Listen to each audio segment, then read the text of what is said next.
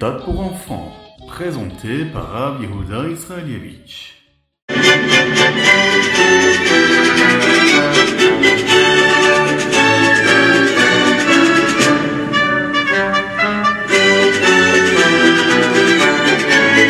Bonjour à tous, infiniment heureux de vous retrouver pour partager avec vous le Ritat du jour. J'espère que vous allez bien. Aujourd'hui, nous sommes le Yom Sheni, le deuxième jour de la semaine de la Parashat Pinchas. Nous sommes le Yudalet Tammuz, le quatorzième jour du mois de Tammuz, et Tafshin Pegmel, Shnatakel, l'année du rassemblement.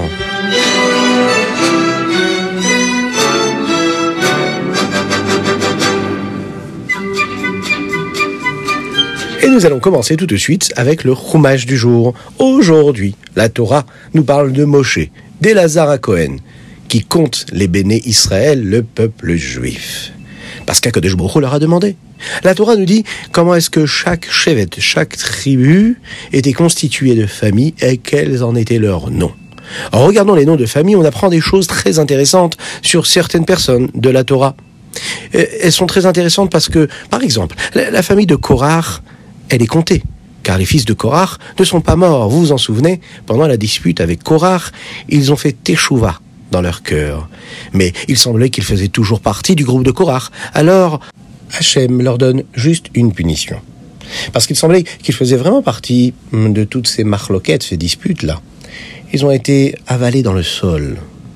On aurait dit qu'ils étaient morts, mais parce qu'ils ont fait Teshuvah, Akadosh Baruch leur a donné un endroit sûr où rester sous la terre. Et ensuite, il les a laissés sortir après la mort de la génération qui, elle, a été enterrée dans cette terre avec Korach. L'une des familles de Ménaché, qui était celle de Tselophrad, n'avait pas de garçon. Il n'y avait que des filles. La Torah nous donne d'ailleurs leur nom. Elles s'appelaient Machla, Noah, Chogla, Milka, Tirtsa. On va parler de ces filles-là un petit peu plus tard. La Torah nous raconte ce qui s'est passé à ce moment-là. La Torah nous dit que Sérach, la fille d'Acher, était encore en vie. Et au total, il y avait donc 601 730 hommes juifs de plus de 20 ans qui étaient comptés à ce moment-là dans le peuple juif.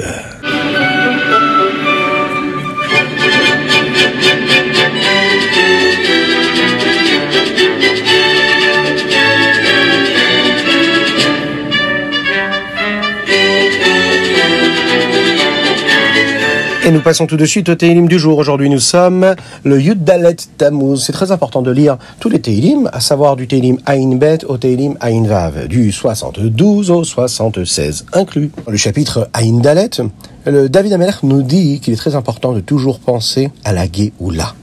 Qu'est-ce que ça veut dire penser? Vouloir la Géoula. Ce chapitre-là nous raconte ce qui s'est passé lorsque le Mishkan a été détruit, lorsque le Bet a été détruit. Et sur le fait que jusqu'à aujourd'hui, on n'a pas la possibilité de voir les miracles qu'il y avait à cette époque-là. Même si la vie de tous les jours, c'est un miracle. Les miracles qu'il y avait à cette époque nous manquent. Il faut pour cela crier avec force. Hachem, Dieu, Admatai, jusqu'à quand? D'ailleurs, un, des versets que nous lisons aujourd'hui dit comme ça. Admatai Elohim Yecharef Tsar. Hachem, Admatai, jusqu'à quand tu vas permettre aux nations du monde de dire des choses aussi déplacées? Sur toi et sur le peuple juif. Et avec tout ça, avec cet exil qu'on est en train de vivre, on est capable de voir comment en ces temps-là, Kadosh Hu, Dieu éclaire le monde.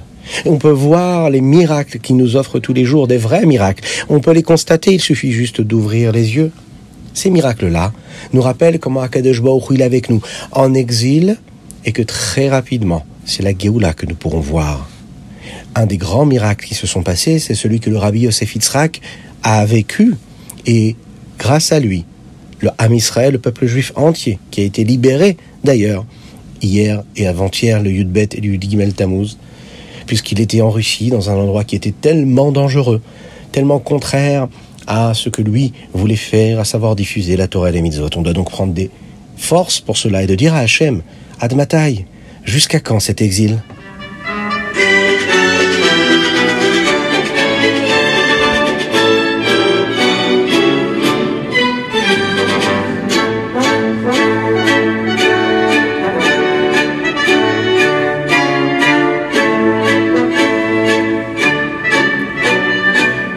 Nous allons passer tout de suite au Tania du jour. Et nous sommes dans la Igeret à Teshuvah. Nous sommes dans le quatrième chapitre. Et nous sommes donc le Yudalet Tammuz, Shanapshuta. Oui, mais le petit Ofi me rappelle que nous n'avons pas encore rappelé qu'il était très important de mettre la Tzedaka. Parce que une petite pièce dans la Tzedaka. Et Mashiach arrivera, une petite pièce dans la Tzedaka. Et Mashiach arrivera. Aïe aïe, une petite pièce dans la tzedaka. Et Mashiach arrivera. Une petite pièce dans la tzedaka. Et Mashiach arrivera. Dans le Tania du jour, nous apprenons à comprendre réellement ce qu'une Avera est capable de faire à la Neshama d'un juif. Une Avera, ce qu'elle fait à l'âme d'un juif. Et comment il faut faire pour faire teshuva? Nous devons savoir ce qu'est un juif. Et si on est capable de savoir ce qu'est un juif, on peut savoir ce que la Avera peut causer chez un juif. Aujourd'hui, nous verrons que ce qui est spécial chez chacun et chacune d'entre nous, c'est ce qu'il a de particulier en cela qu'il n'est pas un malach, il n'est pas un ange. Quand Hachem a fait Adam Arishon, il a insufflé en lui une neshama à l'intérieur de lui. Il est dit comme ça, Vaipar be'apav nishmat chayim. Il a insufflé en lui ce souffle de vie. Mais quand Hachem a fait les malachim, il a juste dit qu'il les avait faits. Il les a créés en utilisant son souffle comme ce qui sort quand nous allons parler. Comme dit le Uveroar piv kol tsevaam. Il y a donc une différence entre les malachim et les êtres humains. Nous, Akadosh Baruch va il a insufflé en nous un souffle de vie c'est quelque chose de très particulier, comme le Daniel explique dans les premiers chapitres du Likuté Amarim, c'est-à-dire que l'intérieur même et la profondeur de ce qu'il est est sorti avec ce souffle-là pour créer l'homme, alors que quand il crée les malachim, il les crée tout simplement comme quand un homme parle. Et que cette parole-là ne vient pas du plus profond de son intérieur, celle qui sort quand on souffle vraiment. Alors, ici, bien sûr, on n'est pas des malachim, et les malachim ont leur niveau. Mais les malachim nous aident à comprendre comment la vitalité que nous avons dans la neshama, dans notre âme, elle est différente de la vitalité qu'il peut y avoir dans un ange. Qu'est-ce qui prend le plus de force? Parler ou souffler? Eh bien, souffler. Souffler parce que la Torah nous dit que la neshama d'un juif a plus de vitalité d'Hachem. Comme quand on souffle, là le souffle est beaucoup plus puissant. C'est pourquoi les malachim ne sont appelés qu'avec le nom de Elohim. Mais les Neshamot, elles, sont appelées avec le nom de Yud. Le nom Elohim, lui, cache la vitalité. C'est la nature, Hateva. Donc il n'est pas si fort. Mais la vitalité principale, elle vient du nom de Yud d'où viennent toutes les Neshamot.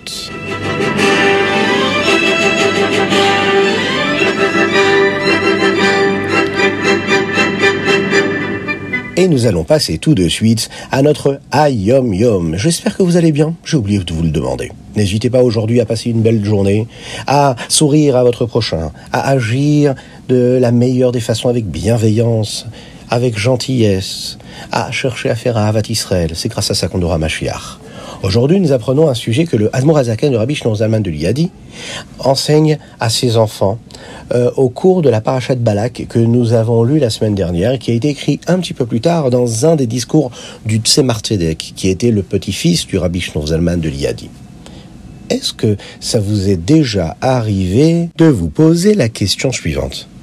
Est-ce que vous êtes déjà demandé pourquoi les gens de l'autre côté du monde ne tombent pas du monde? Si le monde est comme une grosse boule ronde et qu'ils sont en bas, bah, comment se fait-il que ceux qui sont en haut ne tombent pas en bas? Ça vous paraît être une bonne question, réfléchissez. Lorsque le Hadmourazaken en a parlé à ses enfants, il leur a dit que les scientifiques avaient une réponse à cette question, mais que ce n'était pas la vraie réponse. La vraie réponse se trouve dans le Etzraïm. Le Etzraïm, c'est un livre de Kabbalah très profond.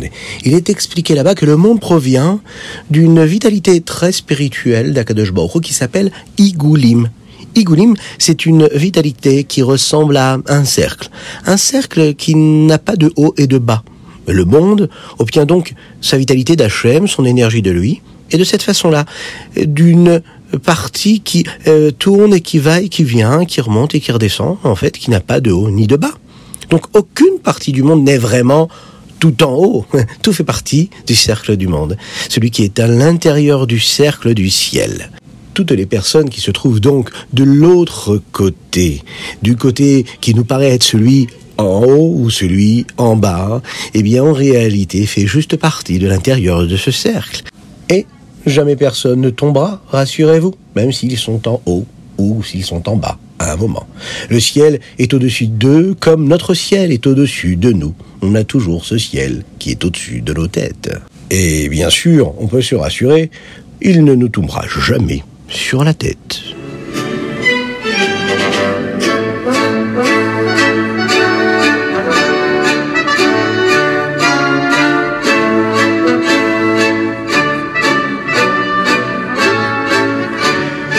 Et nous allons passer tout de suite au halachot du Rambam Maïmonide. Et aujourd'hui, nous en apprenons davantage sur la pratique des kiddushin, dans le cas où ce mariage se fait selon certaines conditions. Par exemple, si l'homme dit à la femme « je me marie avec toi à condition que… » Eh bien, ce que nous apprenons que si, par exemple, il lui dit « je me marierai avec toi avec cette pièce d'or, par exemple », et en fin de compte, on se rend compte que cette pièce-là n'est pas en or, mais elle est en argent. Eh bien, le mariage n'est pas un bon mariage, ils ne sont pas mariés. Aujourd'hui, nous apprenons aussi qu'il est important d'être marié sous la roupa, que nous allons dire aussi également sept bénédictions que nous appelons les Sheva Virachot, et qu'il y en a six parmi elles qui concernent les Nisuin, le mariage proprement dit, et une qui concerne le vin que nous allons boire dans ce cos, dans ce verre de vin.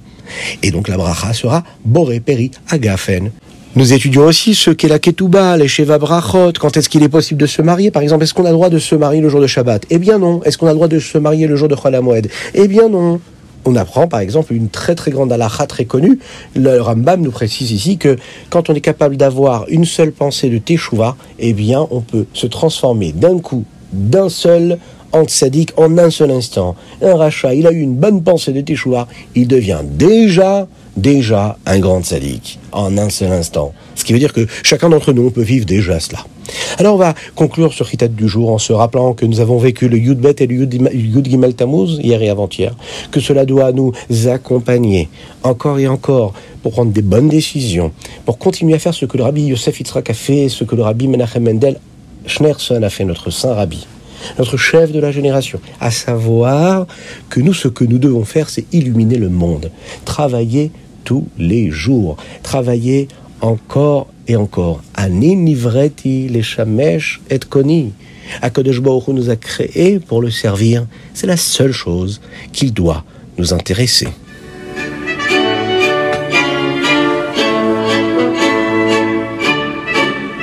Les dédicaces, c'est celles que vous allez nous envoyer tous les jours sur ritat.fr ou sur le WhatsApp du téléphone 06 61 76 87 70. Continuez à le faire. Associez-vous au mérite de diffuser la Torah et les mitzvot.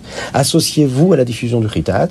Aujourd'hui, nous pensons très très fort à la dédicace du jour, celle de Leilou Nishmat pour l'élévation de l'âme de Reb Reuven Ben Isser Israelevich Kakodesh que son mérite puisse nous accompagner, que l'élévation de son âme elle puisse être une source de bénédiction pour le Ham Israël, pour tout le peuple juif, avec une très très très très très très bonne santé pour tous ceux qui en ont besoin, avec la venue de Mashiach très rapidement, on pense très très fort à la à la guérison totale et complète de Avraham Nissim Ben Sultana.